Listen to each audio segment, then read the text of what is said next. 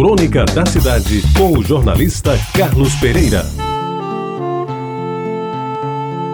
Bom dia, amigos ouvintes da Rádio Tabajara. Já estamos em tempos de carnaval.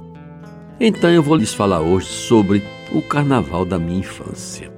Num tempo em que os automóveis da cidade eram contados nos dedos, somente os grandes ricos os possuíam, quem não andava a pé se deslocava montado em reluzentes bicicletas Monarque de preferência, tratadas com o mesmo carinho que o dono dispensa ao seu carro novo. E quando, no amanhecer do sábado chamado Gordo, as bicicletas desfilavam na vasta gama, com as suas rodas enfeitadas de papel crepom nas cores mais vivas, aí eu sabia o carnaval chegou. Daí para a preparação das máscaras feitas com formas de barro, devidamente cobertas com papel jornal em várias camadas, coladas umas às outras com grude feito em casa, era um pulo.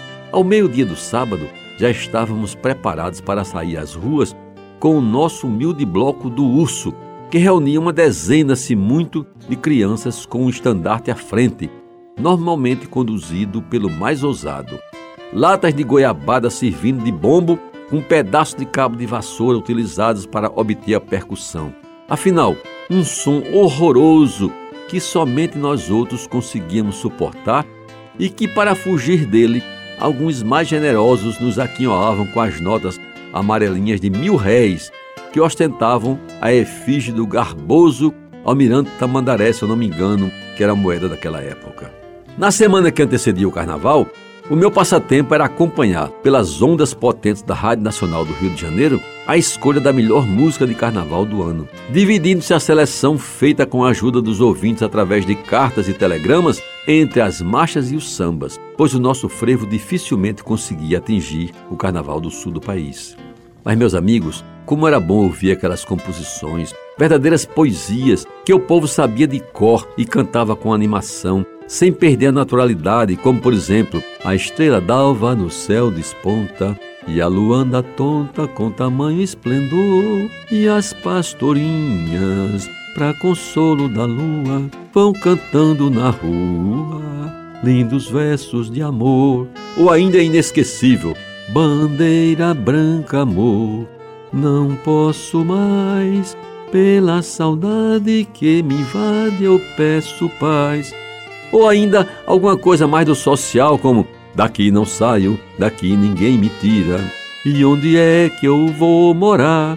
O Senhor tem paciência de esperar, ainda mais com quatro filhos, onde é que eu vou parar? Numa alusão bem espirituosa aos sem-tetos que naquela época já existiam. Pois bem, para surpresa de muitos, em um dos anos, a escolha recaiu no frevo canção Marcha Rancho, mesclado no Recife pelo mago Nelson Ferreira, que conseguiu, ninguém sabe como, desbancar todos os grandes compositores cariocas e meteu lá na Rádio Nacional, em primeiríssimo lugar, a sua evocação número um.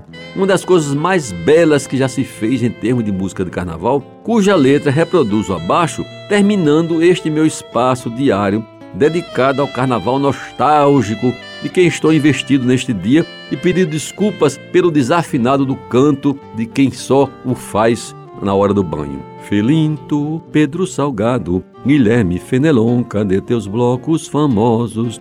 Bloco das flores andaluzes, pirilampos após fum.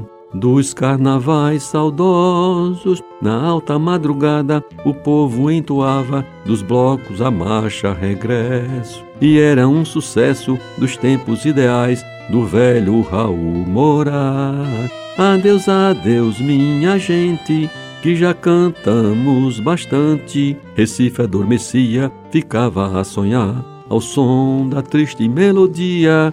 Isso sim que era música de carnaval. Você ouviu Crônica da Cidade com o jornalista Carlos Pereira.